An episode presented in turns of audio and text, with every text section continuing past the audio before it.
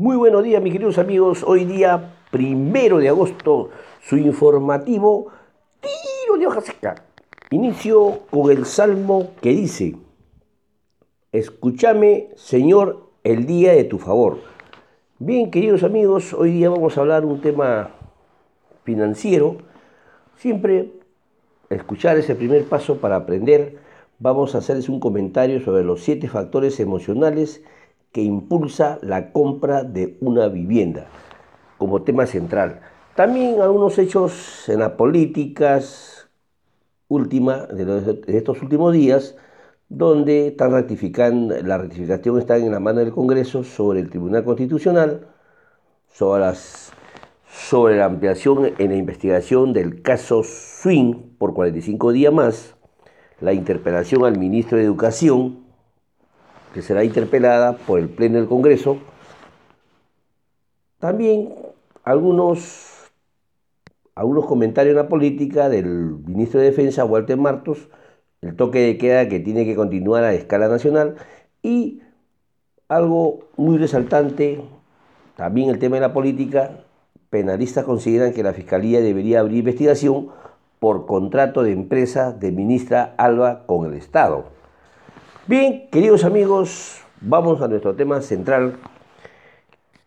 Como le decía, a la hora de comprar, hacer una compra inmobiliaria, debemos conocer las características del inmueble para que, entre otras cosas, pueda justificar el precio. Por lo tanto, una característica clara y bien argumentada es lo que llamará la atención del interesado en un primer momento. Vamos a mencionar los siete factores emocionales que impulsan la compra de la vivienda.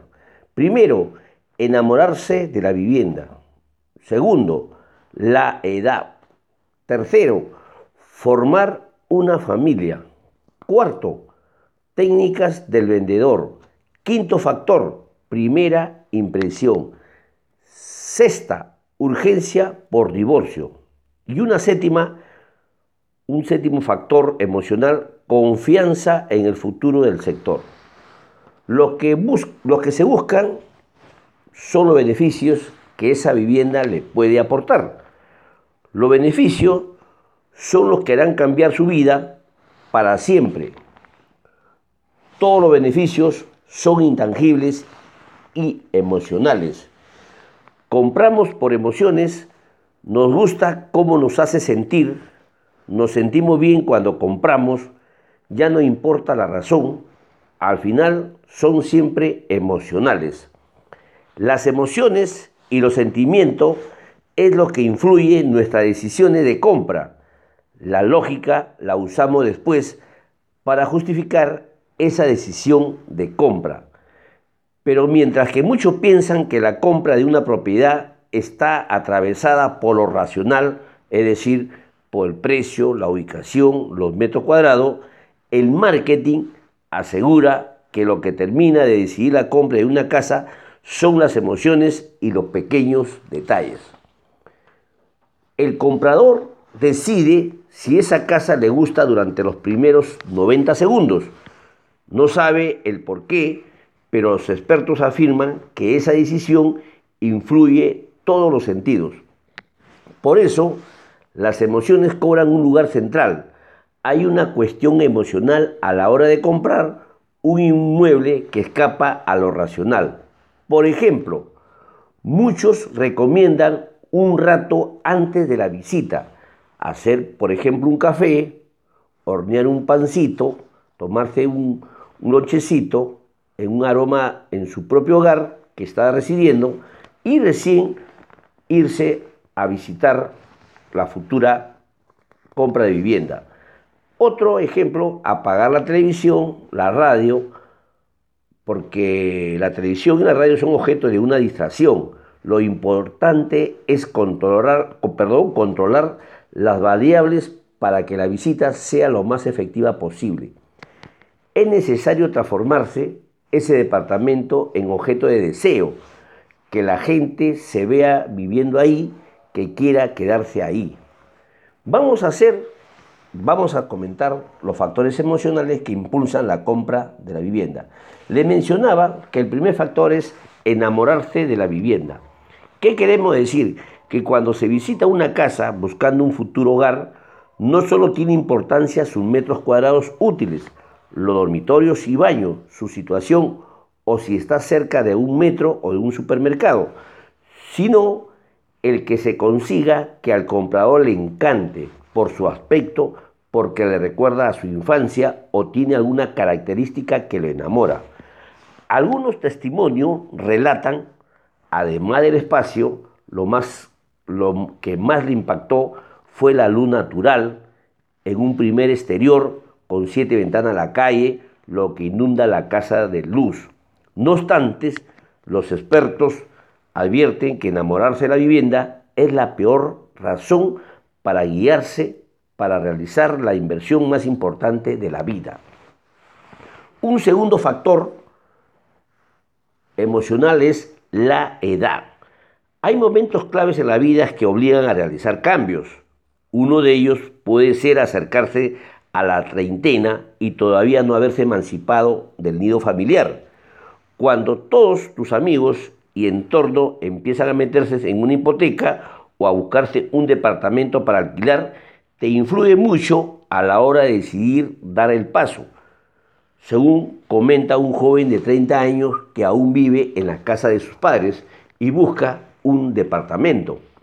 Un factor muy importante es el ambiente y presión social que gira a nuestro alrededor. Solemos intentar comportarnos de una forma que percibimos que se adaptan a la normativa. Por el otro extremo, también la edad impone una fecha límite para sacar un crédito hipotecario, pues al acercarse a los 50 años cada vez es más difícil pedir una hipoteca y que el banco te la conceda con una cota no demasiado elevada y un plazo de 20 a 30 años. Al momento de adquirir un inmueble, no solo se tiene en cuenta al dinero, ya que también juega las emociones. Un tercer factor emocional que impulsa la compra de, una vivienda es formar una familia.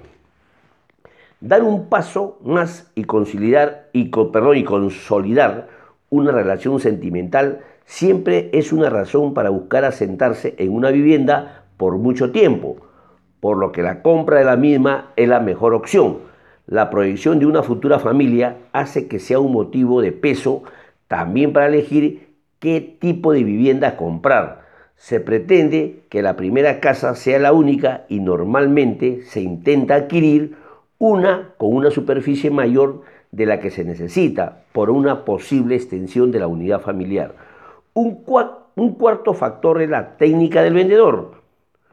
Hay muchas consultas e interesados por este departamento. El juego psicológico que puede utilizar algunos vendedores para convencer al posible comprador suele ser bastante eficaz. Hacerles creer que hay un montón de interesados, tal vez, es, tal vez el cartel de se venda en un balcón para darle sensación que se ha vendido y luego volver a ponerlo, son algunas de las técnicas que inciden en las emociones para lograr vender cuanto antes y sacarle al comprador las mejores condiciones. Un quinto factor es la primera impresión, la intuición y lo cómodo que te sientes en una vivienda casi lo es todo. Si hay algo que no nos convence, aunque no sepamos exactamente el por qué, puede indicar un aspecto negativo objetivo que todavía no hemos llegado a descubrir pero que está presente consigo. Por ejemplo, un departamento al frente que reciba excesivo ruido de la calle puede hacer que nos sintamos estresados al visitarlos, aún sin saber la razón, por eso, sí, por eso importa mucho el primer impacto que cause en el comprador y es importante presentar el inmueble ante las visitas bien decorados, reformado, si es posible con un buen asesoramiento un buen aspecto importa. El factor emocional es determinante. Si ves una casa pintada y arreglada y otra que parece vieja, aunque luego una valga más que la otra en el momento de la tasación, siempre convencerá más la primera. Un sexto factor es urgencia por divorcio. ¿Qué queremos decir? Que la urgencia desencadenada perdón, desencadena muchas decisiones. Pueden ser malas. La situación personal, en caso de divorcio, traslados temporales por trabajo, querer dejar un alquiler, el fallecimiento de algún familiar u otra situación de estrés, implica que no se piense mucho a la hora de comprar.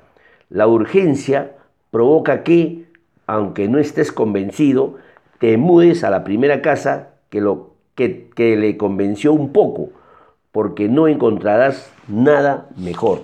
Y un séptimo factor emocional que impulsa la compra de una vivienda es la confianza en el futuro del sector.